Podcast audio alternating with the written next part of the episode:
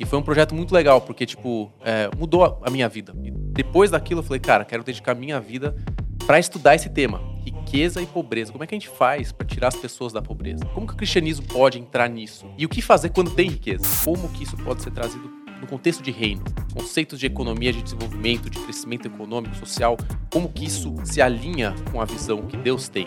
Qual é a visão que Deus tem para o mundo? Também é outra pergunta. Então eu comecei a entrar nisso de cabeça, cara. Quando a gente pega Romanos 12 e 1 Coríntios 12 para ler, a gente vê lá que tem vários dons relacionados à riqueza e pobreza. A gente está acostumado a ouvir o dom de milagre, de cura, de profecia, que são os mais hype, né? É. Só que, cara, tem dom de administração, tem dom de contribuição. Como é que a gente não tá usando desses dons para servir o reino, então?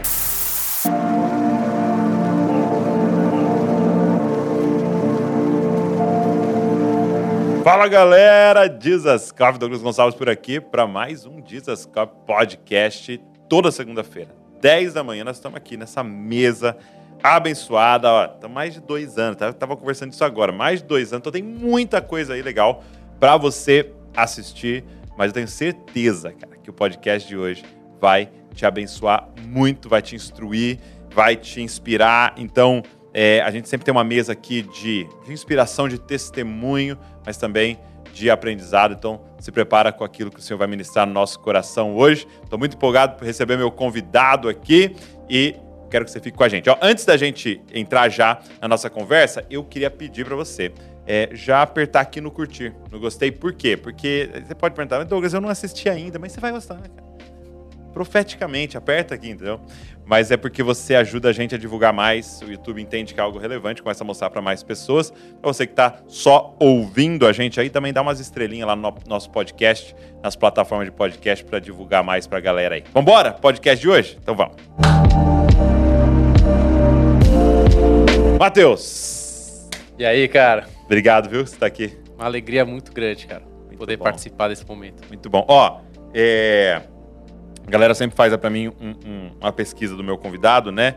Com antecedentes criminais. Ixi, o que, que achou? Meu Deus, multa.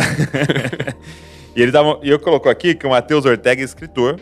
Beleza, estou com o livro aqui, mas colocou artista e um seguidor de Jesus. Por que artista? Que que Cara, eu acho que coração de artista é independente do que ele produz, né? Uhum. E eu tenho. É, eu fui músico por muitos anos, ainda sou, porque tá na minha essência, Sim. toquei saxofone. Dá pra ser um ex-músico. Exato. Cara, e o que é curioso é que eu gravei com Ademar, Nívia, Oficina G3, eu gravei com um monte de gente. É então, é mesmo? Parece outra vida, sabe? Mas eu, eu vivi Mas muito... você com 21 anos, tudo isso. é, posso até ter cara. Mas é... Quantos anos você tem? 35. Dois filhos, é, Levi e João, e a minha esposa, a Bruna. A Bruna, a Bruna tá aqui. Tá aqui. Trás das Privilégio.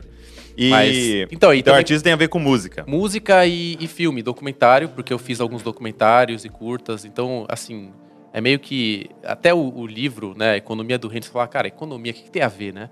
É, o Ziel Machado, um professor que eu tive aula com ele, ele falou que eu trago a poesia para a economia. Hum, então, ok, gente. Também tem arte aí, sabe? Coloca aqui o S na minha aqui. Olha só, economia do reino, a gente vai falar um pouco mais sobre isso também. Nosso papo vai entrar também em finanças aí.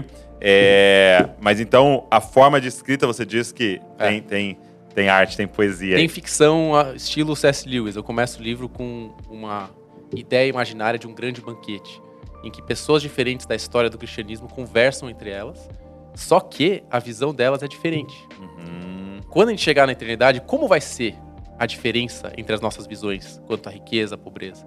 É muito curioso, porque o corpo de Cristo é feito de visões diferentes também, né? Sim. E um dia a gente vai estar todo mundo junto, à mesma mesa, como aqui. É, mas aí eu trago essa diversidade. E, eu vejo que você fala de quatro tipos, né? De, de pessoas e na sua relação com as finanças que você enxerga nas escrituras e na história da igreja, né? Exato. Mas eu, daqui a pouco você fala. Boa. Fala ainda. Beleza. Vamos ver quem, quem é você, né? E eu achei isso muito legal, porque realmente, senão a gente fala assim, não, o certo é e aí todo mundo fala, meu Deus, mas então tá errado tudo que eu tô fazendo, né? E, mas eu achei legal essa questão, depois eu quero que você fale mais. Mas eu também li aqui que você fez mestrado em desenvolvimento internacional pela London School of Economics, lá, lá em Londres, você Isso. se formou. Que legal, por quanto tempo você passou lá? Cara, foi, foi um ano bem intenso, é, mas que eu fui para estudar desenvolvimento econômico social depois de uma experiência que eu tive no Haiti, depois Hum. do terremoto, que morreram 300 mil pessoas em 2010. E foi E lá você que foi eu pra lá. É, eu fui pra lá, eu fui quatro vezes no período de um ano e construí uma escola de música lá. Sim. Então essa dinâmica eu fui estudar no mestrado, no, Então, nível o secular. mestrado era sobre isso. É, a nível secular, né? Tá. A nível assim, como que você faz para um país se desenvolver Tá. e ter mais bem-estar e políticas econômicas. É, mas sempre no meu coração eu tinha essa vontade de, cara, como que isso pode ser trazido no contexto de reino? Conceitos de economia, de desenvolvimento, de crescimento econômico, social, como que isso se alinha com a visão que Deus tem para o mundo? Qual é a visão que Deus tem para o mundo? Também é outra pergunta. Então eu comecei a entrar nisso de cabeça, cara. Isso uns 10 anos atrás. E aí, depois de alguns anos de estudos e crises, surgiu esse livro. Cara, que demais. E, e é incrível você escrever sobre isso, né? É porque a Bíblia fala muito de dinheiro. Muito, muito de dinheiro, cara. E aí, se você pega os livros que tem disponíveis no Brasil sobre esse assunto, a grande maioria é de, da teologia norte-americana, Uhum. que é uma economia mais neoliberal. Ok. Então é, é uma perspectiva muito assim de você ser generoso, gerar empregos, gerar oportunidades, ser um bom mordomo. Só que aí não entra em dois pontos que eu acho que no Brasil é muito relevante, que é justiça e é, renúncia. Então, assim, se a gente absorver da- da- do- dos americanos, a gente pega muito a questão da generosidade, porque eles têm muito, Muito, recurso. muito. Só que aí, do outro lado, é a, a pegada de missão integral, sabe? Teologia da libertação, que é a que trata da pobreza. Só que esses mundos são completamente opostos e brigam entre si. Sim, sim. Então, é, a ideia desse livro é, na verdade, trazer esses dois polos para o centro, para Cristo. E aí pensar em como que o cristão pode se posicionar diante disso com as diferentes visões que existem. Muito bom. É, você. É, quando que você entra em contato com essa temática? É, isso é antes do Haiti ou, ou É. foi só ali que. Porque essa parada das finanças, do, do pensar o dinheiro à luz das escrituras, É. quando é que surgiu isso na sua vida? Cara, é muito interessante, porque economia, na verdade, significa é, gestão da casa. É Ad- mesmo? Administração, ou economos, no grego. Parecendo o Capitão Nascimento, aqui do grego. Do grego. É, e, na verdade, economia significa a gestão da, entre abundância e necessidade, para trazer bem-estar. É uma questão de gestão de recursos. Isso não é só finanças, isso vai além. Isso tem a ver com as carências do mundo e as necessidades do mundo. Então, essa parte de economia, eu entendo que é muito assim, como suprir esse problema da pobreza no mundo. Como que a gente resolve? A economia tem respostas para isso, apesar de incompletas. Eu acredito que só o cristianismo tem respostas completas. Mas é um campo de estudo que trata da escassez e da abundância. Não é só finanças, é questão de oportunidade, de capacidade, de. Então, assim, economia nesse sentido eu tenho desde jovem, porque eu sempre tive esse ímpeto por eu quero mudar o mundo. É mesmo. É, eu, eu acho que acho que a pobreza sempre foi muito marcante pra mim, sabe? Desde que eu era criança, meus pais missionários, eu via a pobreza e isso me tocava. Falava, cara, não pode ser que a gente vive num mundo que é tão desigual. Mas, mas você não viveu uma pobreza extrema, Não. mas você, seus pais atuavam Isso. servindo eh, vulneráveis. Eu tive acesso a ambientes muito carentes desde pequeno. Então, por exemplo, eu fui pro sertão do Piauí, jovem, é, vi uma pobreza extrema e aquilo me incomodava profundamente. Né? Então, acho que isso foi muito marcante para mim para entrar nesse assunto, sabe? É, qual que deve ser a postura do cristão diante da pobreza do mundo? O que, que eu faço? Eu entro em crise, cara. O que, que eu faço? O que, que a gente pode fazer? A gente vai lá por fazer ONG, criar projeto social para tirar eles da rua? A gente dá emprego para eles? Como é que a gente faz essas pessoas terem uma vida mais digna? Então, acho que essa foi a motivação inicial. E aí, é claro, a princípio eu pensei em projetos sociais, em Uhum. começar com tudo isso. Depois eu fui vendo que é preciso ter uma visão mais macro, mais estrutural, que é a questão das políticas públicas, da parte de governo. E aí eu entrei para trabalhar nisso, né? Eu trabalhei com várias prefeituras de São Paulo, eh, prefeituras do Brasil, como São Paulo, BH, Recife, eh, e, e com prefeituras de todo mundo. Então hoje meu trabalho é ajudar prefeituras a se desenvolverem. Ok. Cidades. Então, isso dentro já do seu mestrado. É, isso tem a ver Esse com o mestrado. trabalho já após o seu mestrado? Sim, é agora. Então agora, hoje eu trabalho com o desenvolvimento sustentável. Então, agora em julho eu vou para Costa Rica, em setembro eu vou para a Índia. Eu estou trabalhando com cidades para ajudar elas a se desenvolverem. Que legal. Só que isso é assim, é o meu trabalho secular. Sim. E aí, o que eu encontrei é, cara, como que essa experiência, essa visão que eu tô aprendendo no mundo pode também ter uma ponte para o reino? Ok. Como que eu construo essa ponte? Então é nesse contexto que surge esse livro. Muito bom. É, uma pergunta. O, o- meu filho, né? tava indo pra escola com ele, e aí todos os dias a gente passa num lugar e, e alguns dias tem um, um rapaz lá, né? É, Sim. chamado Pedro. E ele tá vendendo paçoquinha e tal. E aí o meu filho todo dia ele, né, quer dar dinheiro, né? Então, "Ô, você Sim. tem um dinheiro aí, pai? Aí um dia desse eu tinha lá dois reais e tal. É, dei pro rapaz, aí a gente saiu, aí ele falou assim: Meu, quando eu, quando eu ganhar dinheiro, eu vou dar uns 300 reais pra você. E eu falando pra ele, filho, eu acho que não vai resolver, né? É, se a gente der um monte de dinheiro pra ele. É, tem outras coisas que a gente precisa fazer, né? E aí eu falei com ele sobre algumas coisas, né? Sim. Mas a minha pergunta pra você é essa. né? É, como é que faz pra gente lidar com a pobreza tão real e tão presente no caminho de todo mundo Sim. todos os dias? E isso gera culpa, né? Não saber lidar com isso gera um questionamento, cara, o que, que eu faço? É esse questionamento, né? Então, assim, a resposta que eu teria pra isso é que não existe só uma resposta. Uhum, Existem uhum, diferentes possibilidades para um cristão tratar dessa questão. sim. Então, eu poderia dizer de quatro respostas. Tá. A primeira resposta seria ajudar com seu dinheiro. Que é o que teu filho quer fazer. Por quê? Porque isso é uma forma de tratar bem ao pobre. Em Provérbios fala que aquele que trata bem ao pobre empresta ao Senhor e ele o recompensará. É muito forte. Então, assim, é, um, é uma forma de você dar algo, né? Mesmo que seja assim, não vai resolver, não vai. Mas talvez esteja trazendo um pouco de esperança, ou um pouco de, de consolo, de conforto para essa pessoa. Não é a resposta completa, porque até, por exemplo, no metrô é proibido você dar uma esmola, né? Então, como que você faz em situações assim? Eu acredito que existe, um outro caminho, que é o caminho da, de dar com a razão, não com o coração aberto, como a viúva pobre. Cara, só fazer um parênteses aqui. A viúva pobre, ela deu do que ela tinha para sobreviver, as duas moedas. Para quem que ela deu?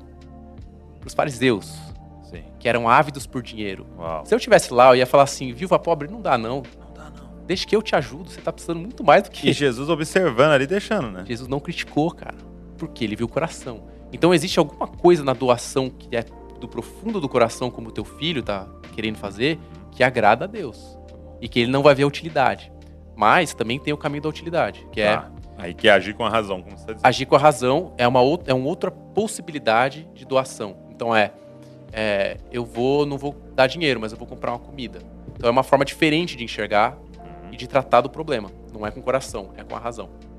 E é importante porque a razão vai ajudar você a não colocar a pessoa mais fundo. Por exemplo, se ela está usando para droga, você vai pensar em como ajudá-la e não só Não dar. patrocinar o que tá afundando Exato. ela. Então é uma outra forma de pensamento. Ok. É, e você tem uma terceira que é, cara, nem dar com dinheiro, nem dar alimento assim, mas eu quero mudar a vida da pessoa. ok. Então, assim, gerar empregos, é uma questão mais estrutural, levar para uma ONG, para um abrigo. É, essa pessoa está pensando muito mais na transformação estrutural da sociedade para resolver esse problema. É, e aí a quarta é nenhum desses três anteriores, vou sentar com o cara, vou orar com ele, dar um abraço, porque o contato que eu tenho com ele é o que vai resolver, é esse serviço, esse amor, é, e não o dinheiro.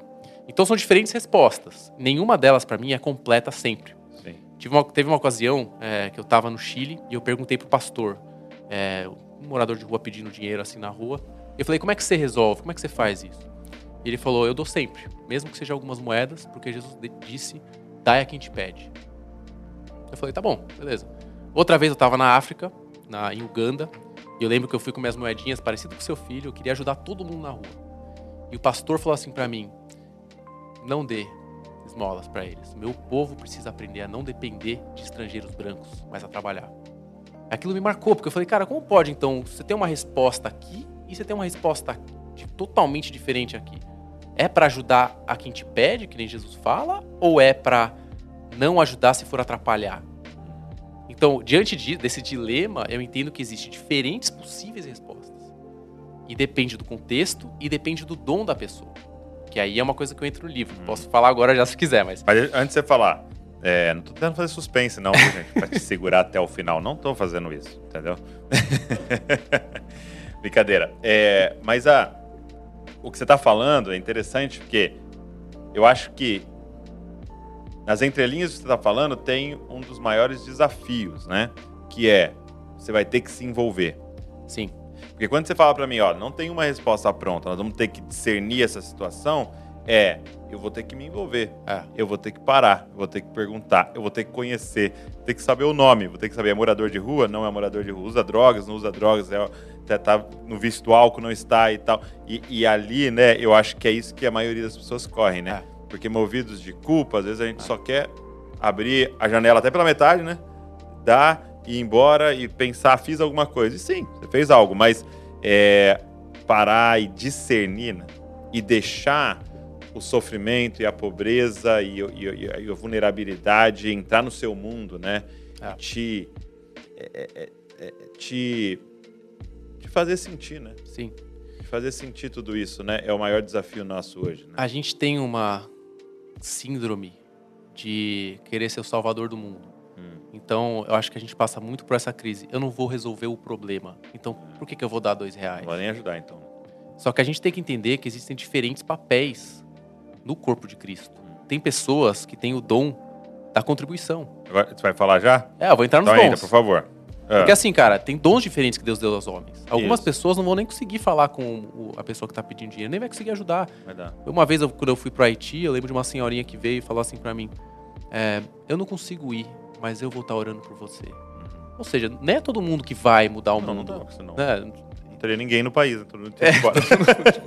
não, não funciona. Então, assim, Sei. eu acho que, primeiro, é, não é a gente que sozinho vai mudar a vida de alguém que tá pedindo dinheiro na rua. Não funciona assim. É, mas a gente pode cumprir um papel. Qual que é a sua função? Qual que é o seu chamado? O que, que Deus está te chamando para fazer? É, algumas pessoas vão ter respostas diferentes de outras. Tá.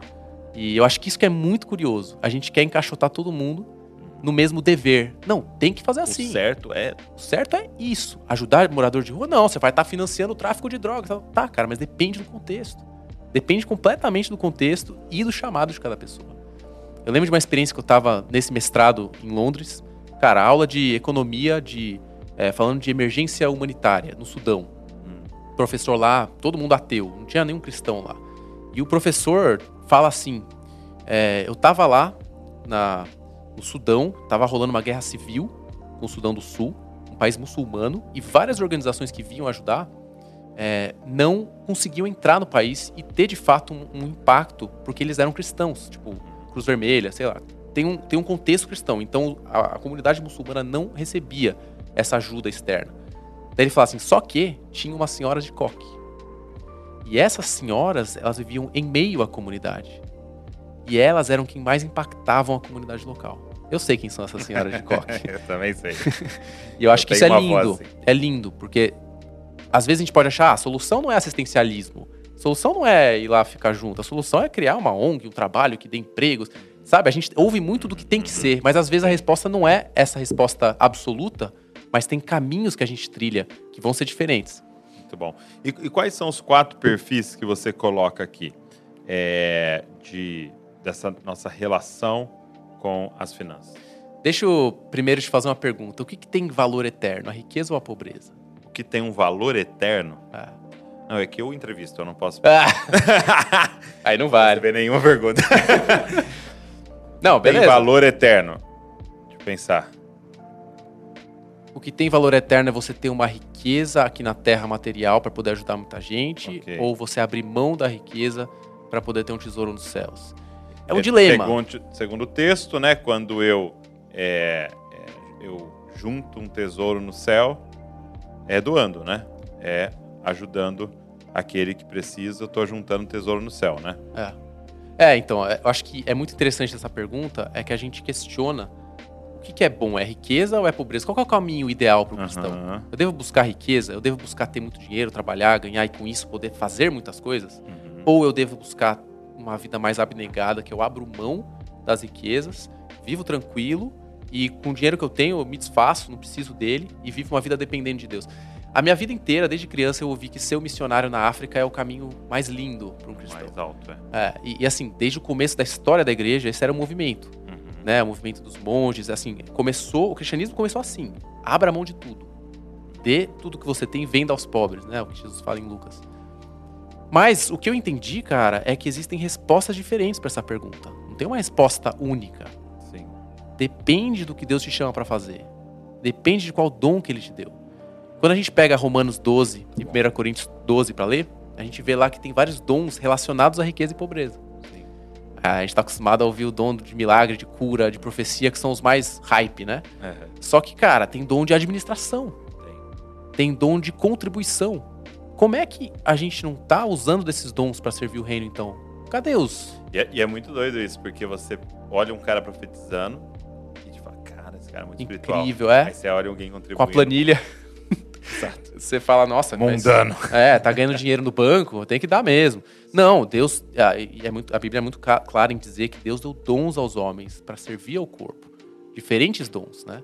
E, e é com base nesses dons que eu cheguei a essa ideia de quatro possíveis perfis. Tá. Que não são perfeitos, né? É que nem os cinco linguagens de amor. Você tem Sim. diferentes possibilidades de, de, de, de expressão, mas nada é absoluto. É que nem eles, na cinco linguagens do amor. Tem uma cesta, né? Que é comida.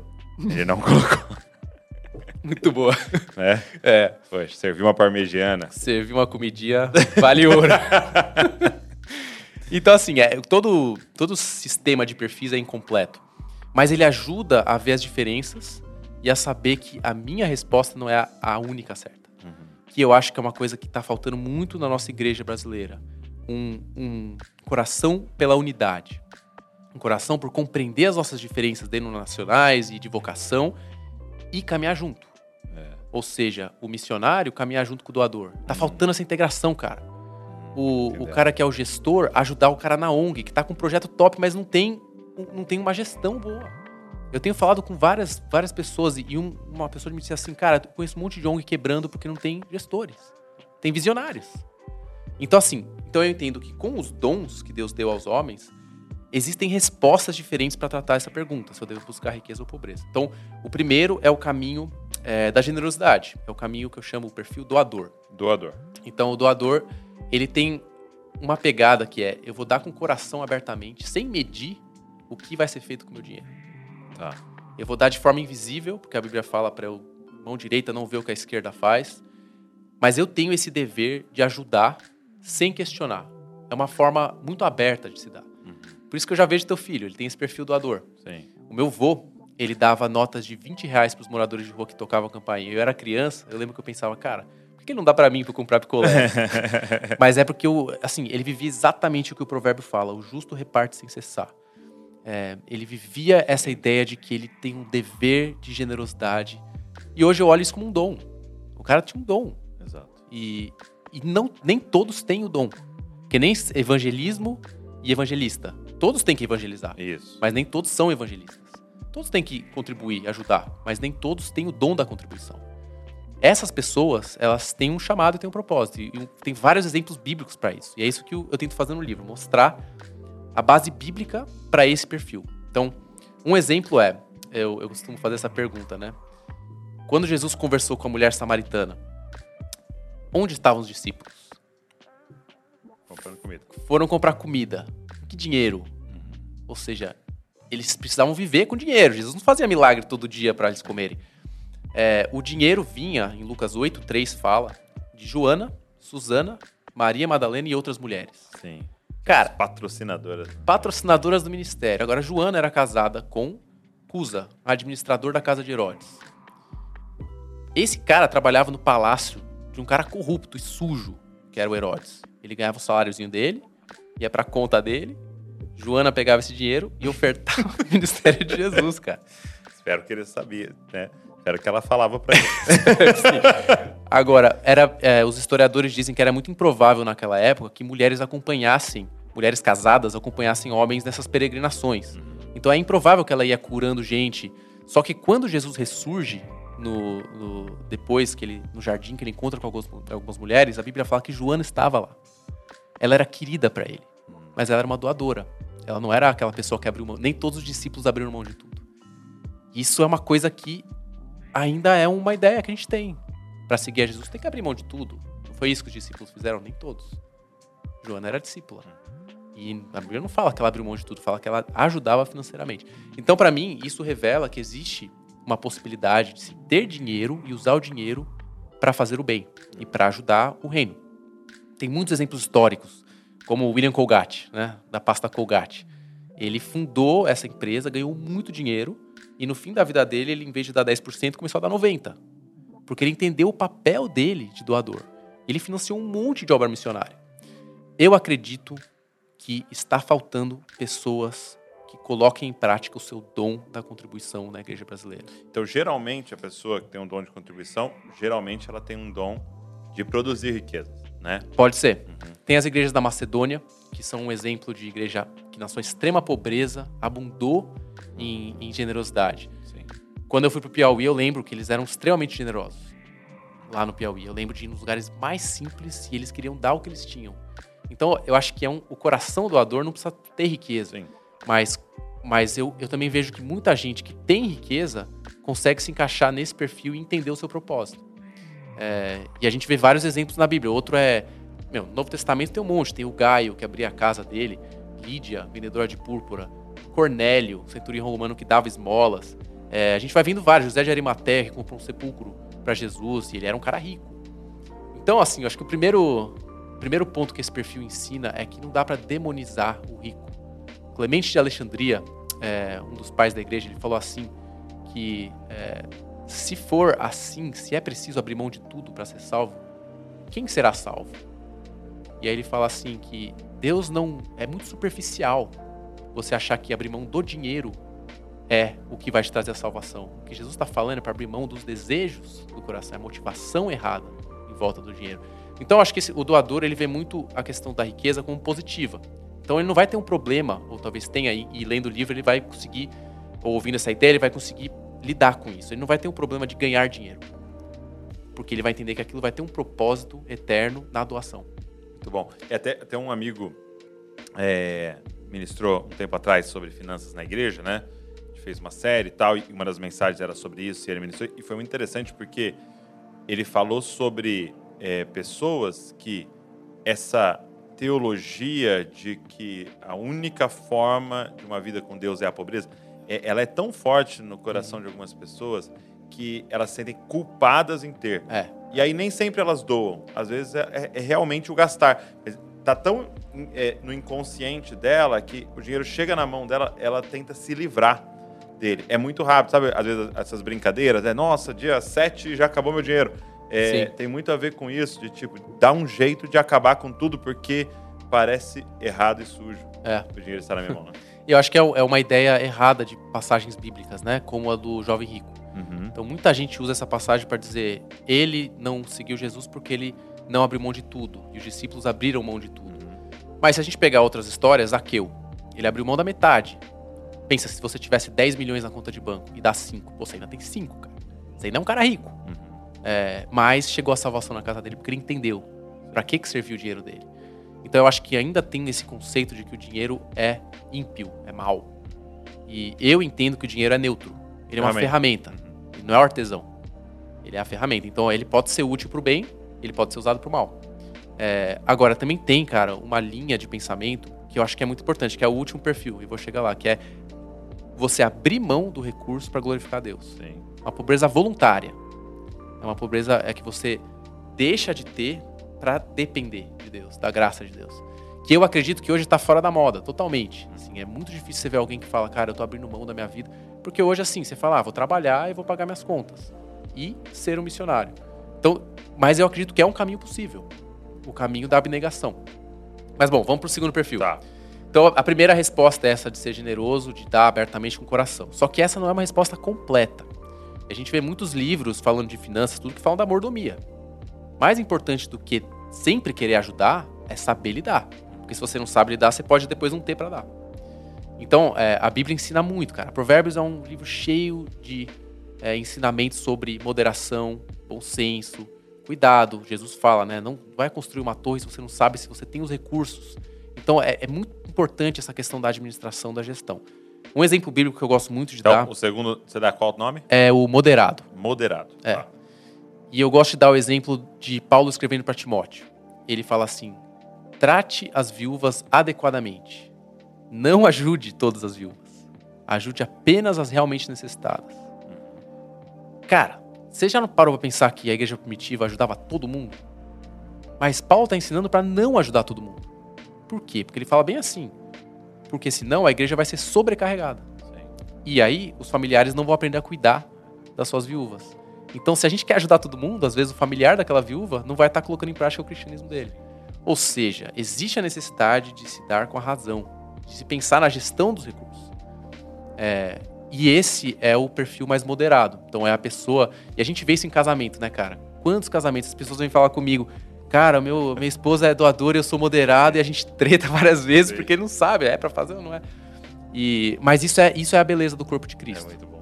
É, a gente é diferente e tem respostas diferentes para o problema. É, um exemplo bíblico disso também é o sábio Agur. É a única oração de Provérbios. Não me dê nem riqueza nem pobreza. Então aqui ele está falando assim: eu não quero ter muito para ajudar o outro, porque eu posso me perder. Eu também não quero ter pouco ao ponto de eu precisar tanto que eu vou esquecer de Deus e vou amaldiçoar Deus. Né? O Agur fala assim.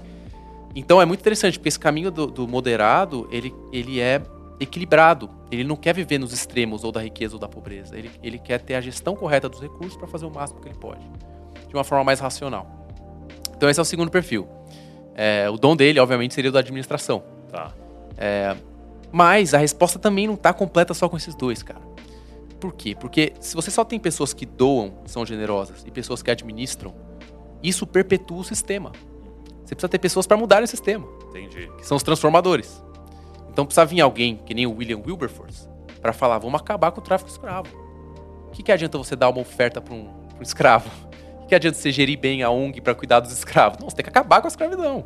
Então, a, o, transformador, muito bom. Ele ele vê a mudança estrutural. Então, o, o dom dele é a misericórdia, o princípio dele é a justiça, a equidade. E esse é um tema que não é tão falado em quem fala bastante de finanças, porque ele está pensando no uso do meu dinheiro. O transformador pensa no bem comum, no, no, no bem-estar de todos. Então, um exemplo bíblico disso, muito legal, é, é a primeira viagem missionária de Paulo. Essa aí eu nunca vi nenhum pastor falar, cara. É. Primeira viagem missionária de Paulo está em Atos, é, quando Ágabo, o profeta, ele fala que vai haver uma grande fome na terra, que acontece durante o reinado de Cláudio. E aí fala que os discípulos prepararam uma oferta aos pobres da Judéia e o entregaram pelas mãos de Barnabé e Saulo. Ou seja, a igreja primitiva tinha uma preocupação com os pobres, em suprir as necessidades dos pobres. Sim. Tinha esse conceito de justiça sabe? Que não pode ser que a gente está aqui com comida e eles não. E eu acho que isso é uma coisa que queima no meu coração, porque eu tenho mais esse perfil transformador. Mas é uma coisa que eu sempre achei que todos tivessem que ser. E hoje eu entendo que não é assim. Alguns não vão ser esses visionários que vão mudar o mundo. Alguns vão ser financiadores ou gestores. E é uma outra cabeça, é um outro mindset. E tudo bem. Tudo bem. Cada um desses perfis pode viver o seu chamado dentro e, deles. E isso é tão real da, da preocupação da igreja primitiva que quando eles estão na discussão se os gentios poderiam, né, se converter ou precisariam passar para o judaísmo para se converter e tal, eles chegam à conclusão, tá bom, não precisa fazer nada, mas lembre-se dos, é. dos pobres, né? Da, é, acho que ele fala de, de, comida consagrada, né? Não, é. Não, eu lembro que é dois temas, mas um deles é esse, é, né? É, é das festas, né? É, assim, eu, eu acho que isso é uma coisa que é, infelizmente, está descolada do tema finanças e economia. E eu tento trazer isso junto, porque não adianta você querer fazer o bem sem mudar as regras do jogo. E aí tem três formas de trazer transformação. O Tim Keller, é, que é uma grande referência para todos nós, ele fala, ele fala disso, que é assistencialismo, desenvolvimento e reforma. Assistencialismo é ajudar imediatamente. Então, desastre natural, a pessoa está sem casa, você vai lá e dá uma roupa, dá uma comida. É necessário, mas não resolve a longo prazo. Desenvolvimento é ajudar a pessoa a pescar, né? dar é, empregos, capacitação. E o outro é a reforma, que é mudar as regras do jogo. Martin Luther King, acabar com o racismo nos Estados Unidos. Não adianta só você desenvolver né, a vida da pessoa se você não muda a regra que dá oportunidades para ela. E aí eu acho que vale uma definição de pobreza. O que é pobreza? Pobreza não é falta de dinheiro. Pobreza é falta de capacidades. É falta de oportunidades. Então, eu acho que o transformador enxerga isso e fala, cara, eu vou dar essas capacidades para essa pessoa necessitada. E esse é um caminho possível. Então, pobreza é a falta de capacidade. Capacidade. Interessante. Porque se você dá dinheiro, a pessoa ganha no bingo, ela vai gastar tudo. Porque ela não tem a capacidade. De gerir, né? É.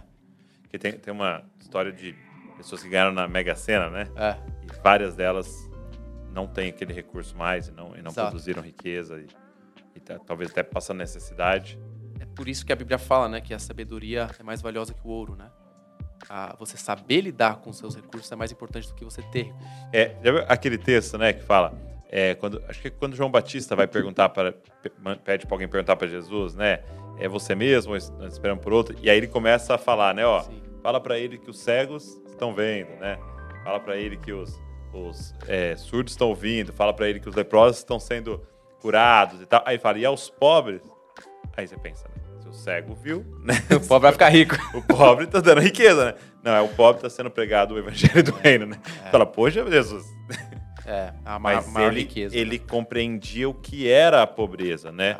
Porque quando você dá vista ao cego, ele vai continuar vendo. Mas quando você dá recurso ao pobre, ele não, ele não vai continuar com recurso, né? Que lindo isso. É, mas ele, ele então chega e fala, e aí ele está sendo pregado uma nova forma de ver a vida é. e o mundo e vai resolver também a pobreza física, né? Vai. É, porque a partir do momento que você começa a empregar os princípios do reino Exato. de Deus, é o que você falou, você está capacitando, né? É. Não, muito lindo isso, cara. É uma resposta espiritual, material, é. É, existencial, né? É. Porque muda a forma que se enxerga o mundo, né? E, assim, o último perfil, que é um, é um caminho cristão para lidar com esse assunto, é: eu não vou transformar o pobre, eu vou viver em meio ao pobre e amá-lo servi-lo. Então é o caminho de muitos missionários, de muitos pastores que abrem mão dos seus empregos. Como pra... você chama? É abnegado. Abnegado. E é interessante que a gente tem os pescadores, né, da, dos discípulos de Jesus, que eles abriram mão dos seus empregos para servir a ele. A gente tem o exemplo de Maria de Betânia, que quebrou o vaso. É um exemplo muito legal porque mostra os diferentes perfis. Hum. Então, Maria de Betânia quebra o vaso, é. e eu fiz uma conta é, na renda média do brasileiro hoje, aplicada nos 300 denários daria uns 15 mil reais. Então você pensa, alguém desperdiçou 15 mil reais para honrar Jesus. 15 mil reais. E aí, o é, que, que os discípulos falam? Que desperdício de dinheiro. Moderado, porque o moderado pensa na utilidade.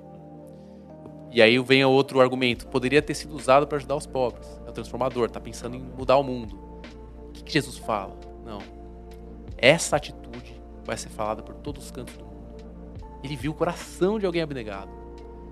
Isso que eu acho maravilhoso de Jesus. Ele vai completamente contra o senso lógico, porque ele vê além do que a gente vê.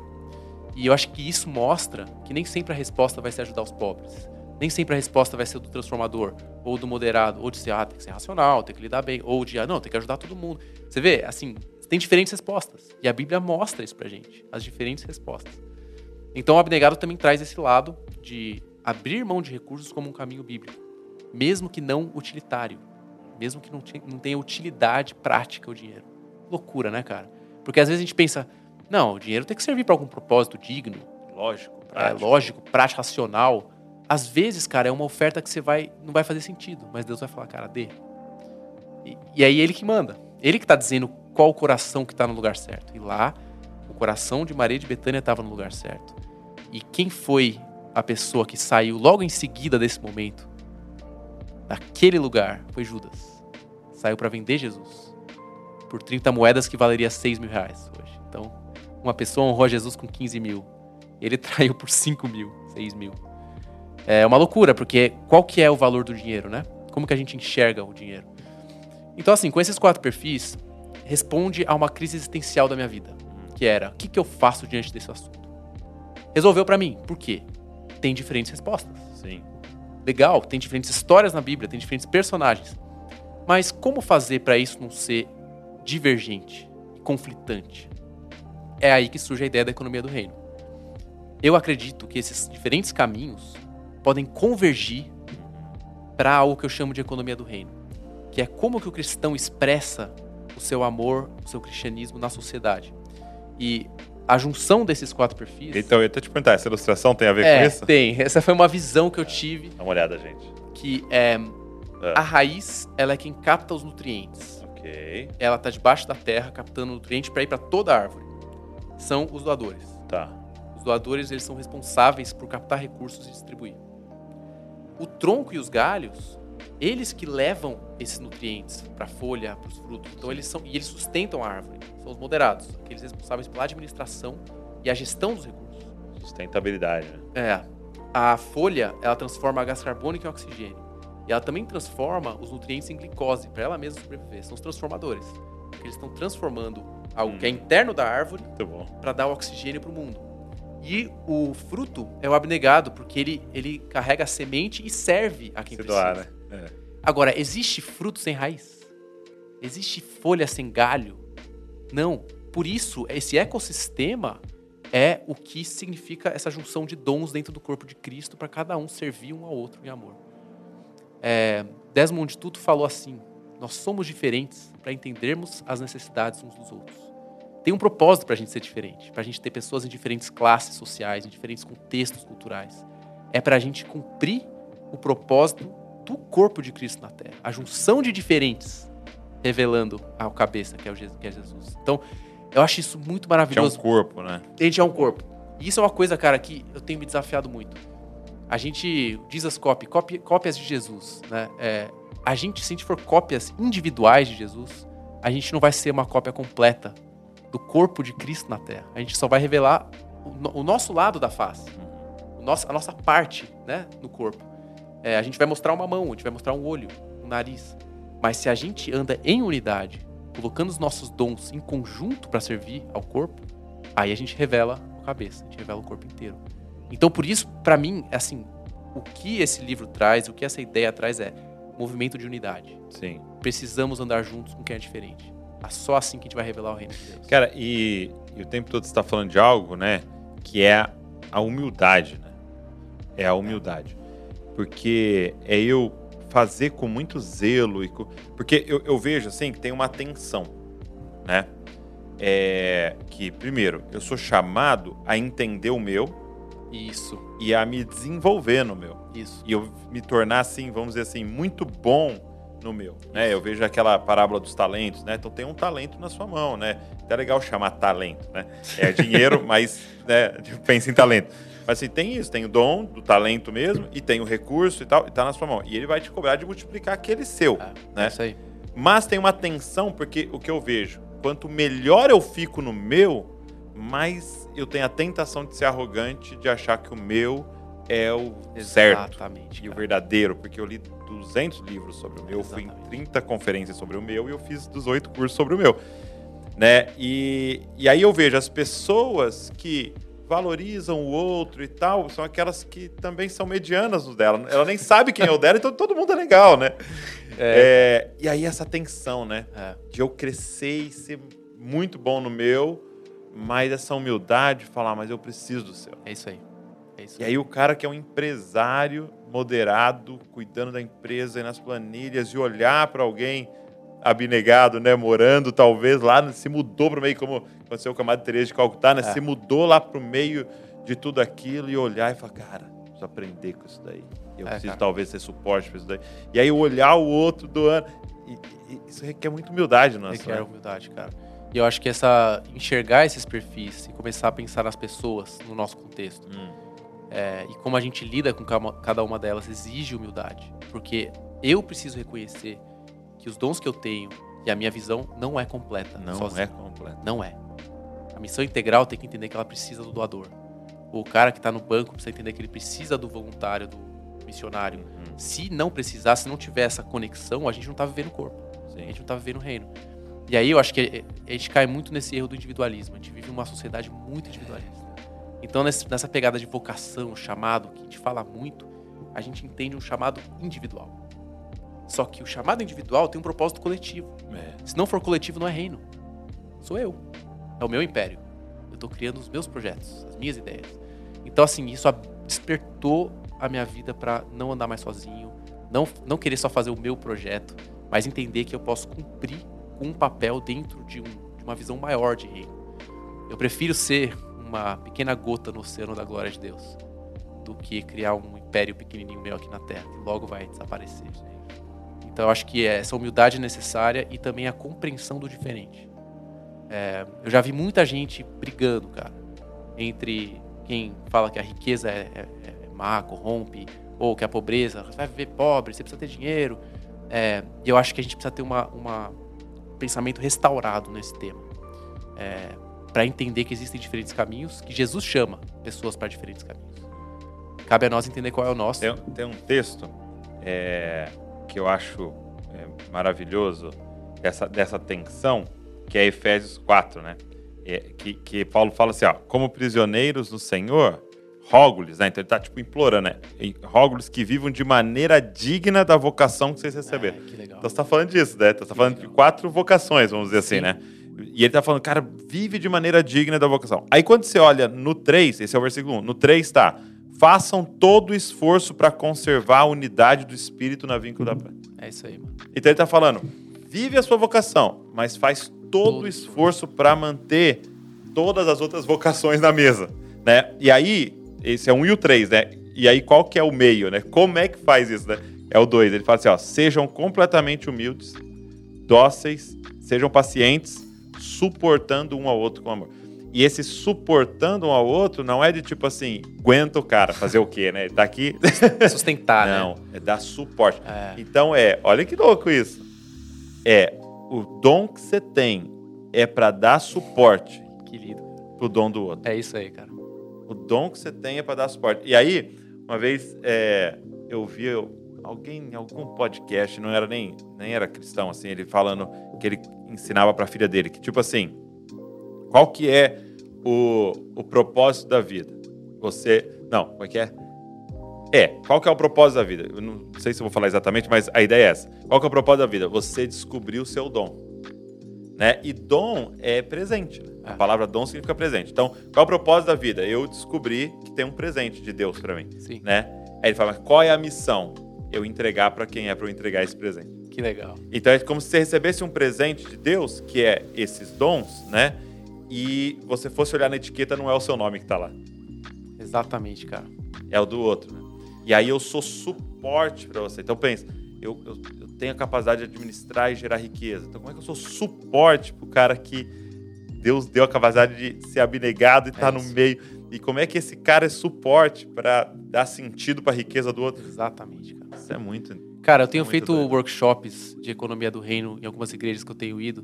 E eu divido em grupos, Hum. coloco os doadores, os moderados, os Então, transformadores. e então primeiro você faz eles se faz eles se descobrirem ali. entenderem entre eles. E aí o que é legal é que eu coloco tanto o lado positivo e negativo. Não tive tempo de falar aqui do negativo, mas cada visão tem o seu risco. É.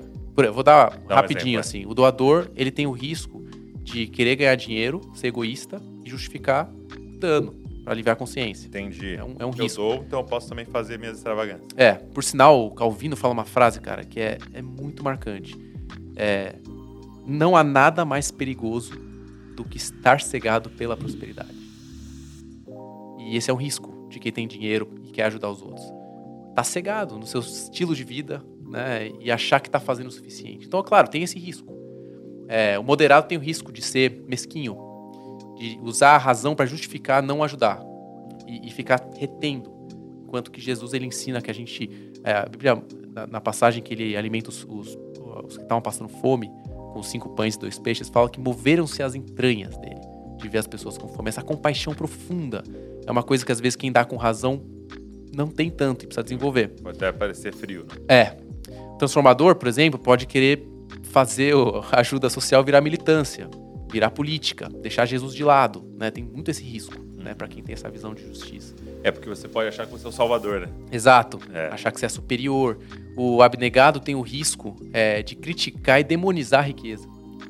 Ah, eu abri mão de tudo porque esse é o caminho certo, mas o cara tá aí trabalhando, ganhando dinheiro. Então, assim, todos os perfis têm riscos, que eles têm que tomar cuidado para não cair. É... Bom, não lembro o que E aí, tava- aí deixa eu ajudar então. TDAH. Nas conferências, separa eles por Isso. grupo. Então, primeiro separa eles por grupo, para eles identificarem pontos fortes e fracos. E é muito legal. Então, mas aí os grupos iguais. Iguais, Tá. iguais. Aí, quando a conversa vai pegando fogo nos pontos fracos, Hum. eles reconhecem que sozinhos eles não são suficientes. E aí, e aí o, o ponto forte do outro, ele vem para suprir o ponto fra- fraco desse. E isso é muito lindo, cara, porque daí você fala, pô, o cara é um visionário, um projeto social incrível, mas ele não tá faltando financiamento pro projeto dele, porque ele não é bem conectado com os caras que estão dando. Falta gestão, é um projeto meio atropelado, porque o cara tem um monte de ideia, mas não, tem alguém para Tá faltando voluntário, porque o cara quer fazer tudo sozinho. Sabe? Isso eu tô dando só exemplo do transformador, mas, tipo assim, pra, pra mostrar que isso vai revelando as, os gaps, as carências. E quando a gente enxerga essas carências, isso traz a humildade, cara. E traz um. Preciso de você. Eu preciso do outro, né? Então isso é muito legal, porque eu acho que está gerando essa, essa compreensão de que nós somos parte de um todo. É. E, e, que cada um nessa sua missão vai chegar diante do Senhor, né? É. E, e ser cobrado, se eu posso usar essa palavra, cobrado pelo Senhor por aquilo que era o seu dom, que é. era a sua. É isso. Né? Ele não vai te cobrar de ter gerido uma empresa se você era para é, é, é, ter sido abnegado, ele vai te cobrar do seu, né? Exato. E, e, e, as coroas de justiça, né, que cada um vai receber é baseado nisso, né? Exatamente, cara. Eu digo no final do livro que tem uma verdadeira riqueza, que todos devem buscar, é, que é a verdadeira riqueza da misericórdia, é uma delas. E o Soren Kierkegaard, filósofo, ele fala assim que é, a verdadeira riqueza não é ter o poder de dar, o dinheiro para dar, é ter misericórdia para dar. Porque se você tem muito dinheiro, você pode não ter é, um coração certo. Mas se você tem misericórdia, você vai estar no lugar certo para poder ajudar. Uhum. Então esse é um princípio que seja qual for o teu dom, o teu caminho, você deve buscar. Ter misericórdia e compaixão do próximo. Então esse é uma verdadeira riqueza que na moeda da economia do reino tem um valor eterno. Essa é uma delas. A outra é a pobreza de espírito, que é o reconhecimento, um pouco a gente falou da humildade. É. Todo mundo precisa ser pobre de espírito, mesmo rico. É reconhecer que ele é, que ele precisa de Jesus que ele é dependente, né? Então isso é uma, é uma condição para todos. É, outro é que a, a, verdadeira riqueza vem da interioridade. Então o Espírito Santo é que gera esses dons. Porque senão a gente pode cair num, num engrandecimento próprio. Ah, eu tenho esse dom, eu sou top nisso, eu sou o cara. Não, é o Espírito Santo que nos capacita. Então acho que essa dependência do Espírito é outra verdadeira riqueza. E por fim, outra verdadeira riqueza é o amor. É o amor, porque a gente pode fazer todos esses dons aí sem o amor e não fazer sentido nenhum. Né? Tem um projeto que vai mudar o mundo, mas você não tem o principal, que é o coração, o amor de Deus é, atuando em nós. Então, assim, eu acho que, cara, de fato, os dons eles mostram qual é o nosso dever, é, eles ajudam a gente a ver a nossa limitação, eles ajudam nós a entendermos a nossa necessidade uns dos outros para fazer algo que é real e também a entender que existem, existe uma riqueza, que Jesus fala, né? Se vocês não sabem lidar com as riquezas terrenas, como saberão lidar com as verdadeiras riquezas? Então, o que eu entendo é que essas verdadeiras riquezas são muito mais poderosas e, e impactantes porque tem valor eterno. Sim. Por isso que eu fiz a pergunta: o que, que tem valor eterno, riqueza ou pobreza? Tanto faz, não importa. O que tem valor eterno são esses princípios, esses é valores. a ele, né? É, é a obediência, é a, é, a, é a humildade, é a compaixão, é a justiça. Isso tem valor eterno. Isso que está sendo construído no coração de pessoas está trazendo uma glória que é para Deus, que é eterna. Sim. E o dinheiro em si, ferramenta. É o dinheiro ele é, é, uma coisa tão falada na Bíblia e, é, e a gente sabe, né, que ele é, o amor a ele é comparado, né, a um Deus, né, a Mamon, tal. E uma, uma vez eu vi um, tem um amigo Marcos Madaleno compartilhando que um rapaz, um pastor foi pregar na igreja e ele falou assim para eles, né, olha, vocês aqui servem ao dinheiro, né? servem a Mamon. Aí todo mundo assustado assim. Né? E aí ele fez uma reflexão muito interessante. Ele falou assim, porque por exemplo, é, para quem você perguntou quantos filhos você deveria ter? A Deus ou a sua conta bancária? Né? A quem você perguntou qual a profissão que você deveria ter? A Deus ou a sua conta bancária? A quem você Sim. perguntou que faculdade você deveria fazer? Sim. A Deus ou a conta... Isso é muito real, né? É.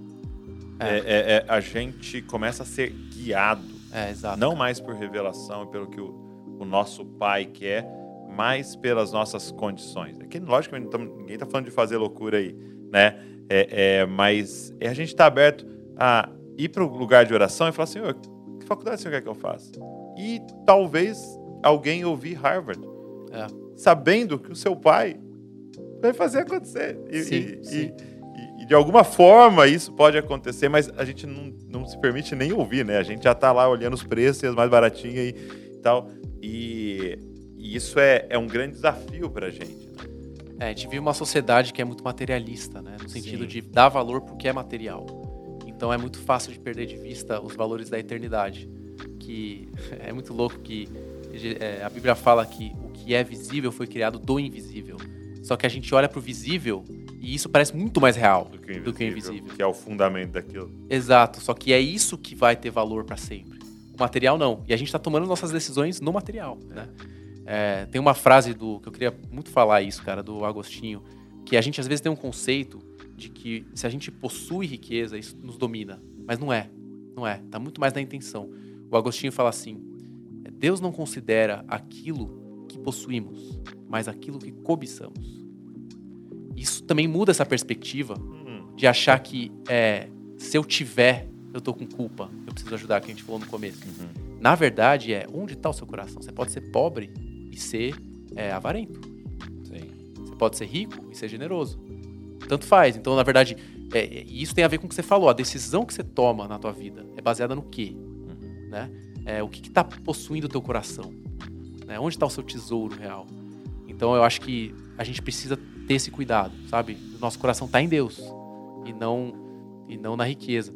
Tem, tem uma, outra, é, uma outra ideia que é muito legal, que é quando, é, quando a gente entende que a nossa motivação deve ser o reino e não o medo de faltar dinheiro, a gente aí tem uma relação justa com o dinheiro. Hum, Muito bom. Porque se a gente acha que vai faltar, a gente sempre vai ficar na luta, nessa ansiedade de o que a gente vai comer e beber, que Jesus fala, cara, não ande ansioso por isso. É, mas isso é uma coisa do coração, não quer dizer que eu não vou trabalhar. É, Quer dizer que eu não vou, cara, todo dia lá dar a raça, né? Mas quer dizer que meu coração não tá nisso. Então, um pastor que a gente ama muito aqui, o pastor Paulo Borges, Ah, eu conheço ele, cara. Conhece? Conheço demais ele, cara. ele, ele tava numa conferência, e aí os caras fizeram uma. Acho que, eu, pelo que eu entendi, né? Que só tem a pregação dele, né? Acho que o pessoal fez uma dinâmica, tipo assim, se você tivesse dinheiro, muito dinheiro, o que, que você faria, né? Era essa pergunta, né? Aí ele subiu pra pregar e falou assim: Ah, eu quero responder a pergunta também, né? É, se eu tivesse muito dinheiro, o que eu faria? Aí ele fala assim: Eu gastaria tudo. Aí a pergunta é: próxima pergunta das Com o quê? pessoas é: Você gastaria com o quê? Aí ele fala: Aí que é o, o lance. Eu não gastaria nada com o quê? Tudo com quem? Que legal. que legal, cara. Eu gastaria com gente, né? É, E, e eu acho que é, é- no fim acaba sendo isso, né? É a gente gastar com quem, né? sim, sim, com pessoas. Mas mesmo pessoas, você precisa ter uma. é, a ideia correta. Exato. Tem até um livro, né? é, When Helping Hurts. Eu esqueci agora em português como que é. Mas, é que. na tradução livre, quando ajudar, machuca. É, que quando. vo- Existe várias situações, eu estudei isso no mestrado, cara, que você Ah. quer ajudar um país, por exemplo, com dinheiro e o dinheiro não resolve. Só atrapalha, porque o dinheiro pode ir, por exemplo, um, uma facção é, corrupta, né? Então é, é semelhante isso. Às vezes você acha que é, dar o dinheiro resolve o problema da pessoa, mas talvez não resolva. Talvez coloque ela num buraco mais fundo. No caso da, da, da guerra civil que teve na Etiópia, é, muito interessante que o dinheiro que era financiado, sabe que o YouTube fez um monte de show. Foi uma época aí na década de 80, 90 que rolou esse movimento pela fome na Etiópia. O dinheiro ia para o governo que fazia faltar comida do povo, né? Porque o dinheiro vai para onde? Vai para o governo. né? Então, assim, eu acho que pessoas, com certeza, cara. Só que como? Isso. Como? Com então, eu faço essa pergunta aí, sabedoria, cara. né? Eu faço essa pergunta. O que, que você faria se você ganhasse uma fortuna inesperada? Aham. E a resposta é: tem diferentes respostas. Um poderia, por exemplo, viver com alegria, gratidão e ajudando os outros, que é o doador. Outro poderia administrar, colocar em vários pacotinhos, ajudar diferentes projetos e tal. Outro poderia pegar e mudar o mundo com esse dinheiro. Outro poderia dar tudo para órfãos, viúvas e pobres. São diferentes possibilidades. É, é muito louco, porque antes eu achava que, meu, é, só tinha um- uma possibilidade certa e as outras são erradas. E isso mudou, mudou na minha cabeça. É, hoje você citou o mestrado, você falou que você vai fazer um trabalho em Costa Rica? Isso. É. Como é que são esses trabalhos, assim? Cara. É, é, você faz uma consultoria, uma análise, monta um projeto? Então, eu trabalho num- numa organização que ajuda cidades nos seus planejamentos e projetos de desenvolvimento sustentável. Então, basicamente, é capacitação e ajuda a essas cidades a fazerem algum tipo de iniciativa é, interessante. Por exemplo, é, eu fui para Medellín ano passado e eles têm lá os teleféricos. É muito legal o projeto, cara, porque eles levam as pessoas da favela para o centro. O que demorava uma hora e meia, por causa dos morros, demora 20 minutos. É Então isso traz um desenvolvimento da terra, fica mais cara, mais valorizada, traz uma possibilidade das pessoas terem emprego no centro, é, traz um desenvolvimento local, por causa de um projeto de transporte, que é integrado com o metrô, teleférico teleférico urbano, primeiro da história do mundo. que transporta milhares de pessoas. Milhares de pessoas para todo canto, integrado com o metrô e com ônibus, e a pessoa que mora lá em cima do morro tem acesso à, à vida urbana, vamos dizer assim. E aí, com esses projetos, a gente pode, por exemplo, disseminar para outras cidades e, e pensar em estratégias para melhorar a vida das pessoas em outras cidades. Mobilidade, energia, resíduos, vai longe assim, qualidade do ar. Então eu tô trabalhando com essas coisas. É muito legal, cara. Eu, eu gosto demais, porque eu vejo o meu propósito nisso, né? O propósito de transformador, que é o meu perfil. Mas aí quando você chega é, lugar agora, por exemplo, da Costa Rica, aí vocês fazem toda uma análise para ver qual que seria o projeto que geraria mais desenvolvimento? Então, o que eu vou fazer lá é uma capacitação para essas cidades que vão para lá, essas cidades da Costa Rica, Argentina e Brasil, é, para planejarem o seu desenvolvimento sustentável. Então, como que eles vão lidar com as mudanças do clima? Como que eles vão lidar com chuvas fortes? Como é que você resolve esse problema? Como, porque, cara, isso é um problema muito sério. Você sabe que hoje o maior número de refugiados não é de guerra, clima, mudança climática. É mesmo? Ah, chuvas fortes, é, é, elevação do nível do mar, é, seca, é, enchente. Tudo isso, cara, tá tirando um monte de gente de suas casas, virando refugiados.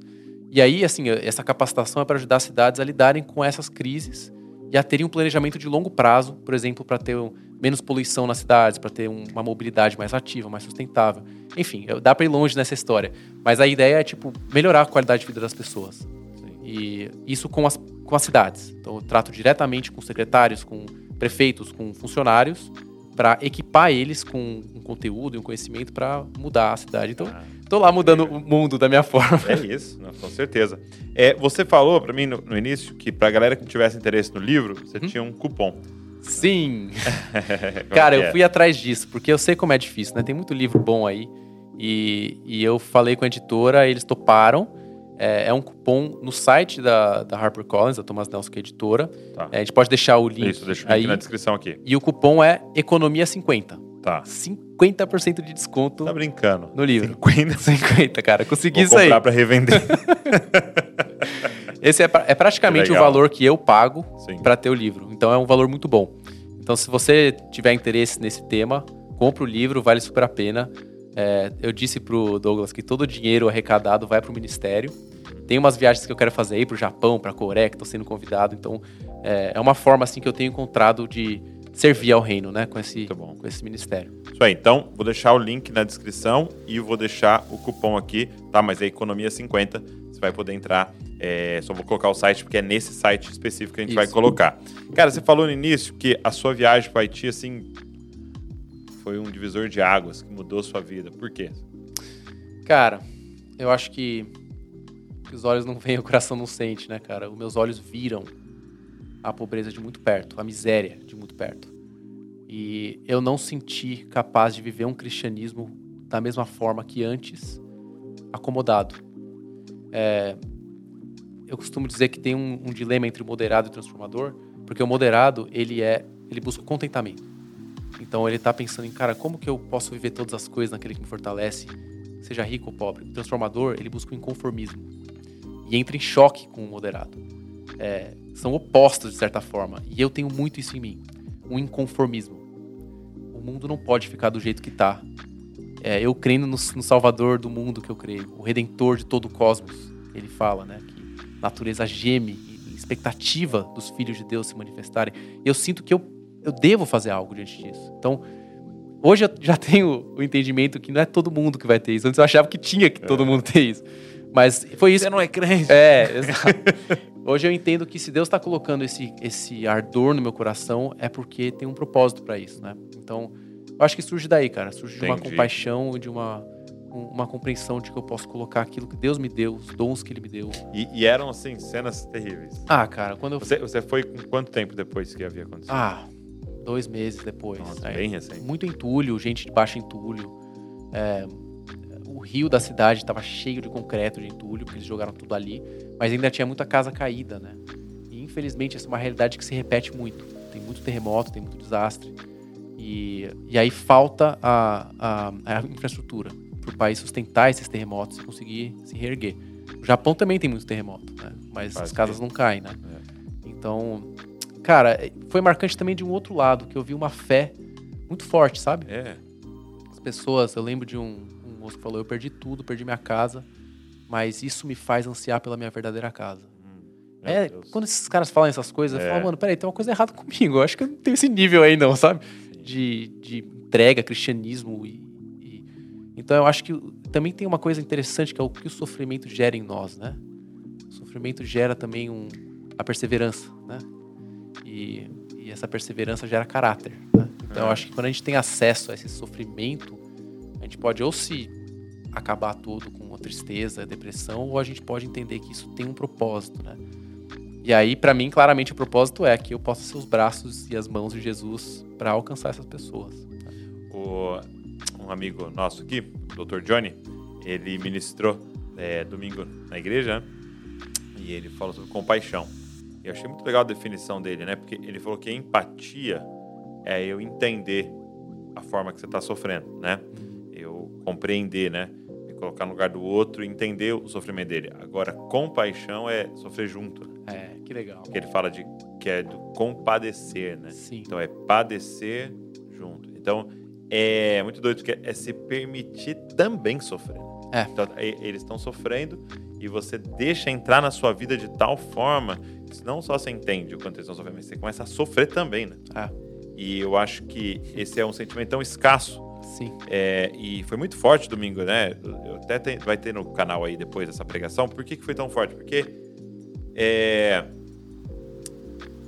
ele fala o seguinte, que é o sentimento de Deus antes de qualquer ação. Caramba. Antes de agir, Deus sente compaixão.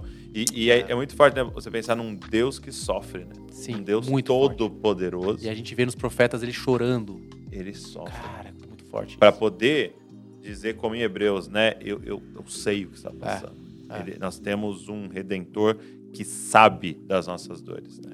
E aí ele, ele fala um negócio, muito porque ele é médico, né? Esse nosso amigo, o Jonathan. E ele falou o seguinte, é que no pecado nós fomos cortados, né, de Deus. Então, nós temos uma ferida aberta. O pecado é uma ferida aberta. Sim. E aí ele explicando que quando você rasga a pele e ela é ferida, você precisa costurar de volta. Aí ele falou, só que tem um princípio, né? Que só pode costurar ferida com ferida. Hum. Você não pode pegar uma pele ferida e uma pele normal e costurar elas que não não cola. Legal, não, não volta. Então só pode. E aí ele falando disso, né? Do, da, do homem ferido. Do homem ferido pelo pecado. E aí então Deus vem e na cruz ele também se fere para poder fazer isso aqui, costurar a gente.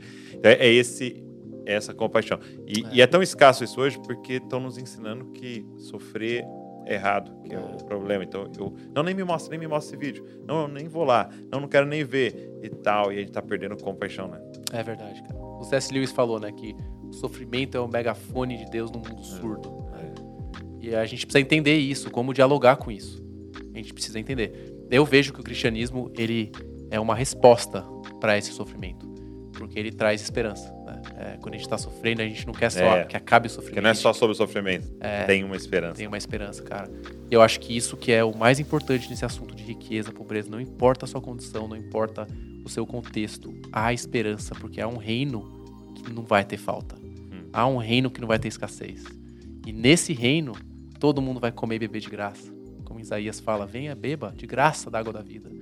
E isso é a esperança que faz alguém pobre hoje olhar e falar, cara, eu vou ter isso um dia. Eu vou ter essa riqueza. É, eu acho que esse é o, é o reino eterno de Jesus, que, a, que, essa economia do reino aponta. E a gente, quando faz a diferença aqui no mundo, a gente está apontando para isso, para essa justiça eterna. Né? Muito bom. Meu amigo transformador. e você, cara? Cara, eu... E você? Olha, teu filho eu já sei. É, minha filha também. Doadora. A Val também, então estão todos doando dinheiro. Você é, mais, você é mais moderado, você cuida das finanças, você pensa Cara, na alocação. Não sou acho que sou mais transformador mesmo. É, né? É. Porque você tem uma visão que te move muito. É. é. Não sei. Pô, vamos fazer uma consultoria aqui. Top. Adeus, obrigado, viu? Valeu, por cara. ter compartilhado com a gente. Obrigado pelo livro, obrigado pela essa mensagem. E obrigado pela sua paixão, assim, nos, nos inspirou demais. Que bom, cara. Pô, é uma alegria estar aqui com vocês e Deus abençoe muito esse ministério, cara. Eu tenho certeza que vocês vão alcançar muito longe. Isso é só o começo. Amém, amém, amém. Então, Ó, 50% de desconto, viu? Você que não soube a economia do reino, tá meio quebrado, 50% de desconto.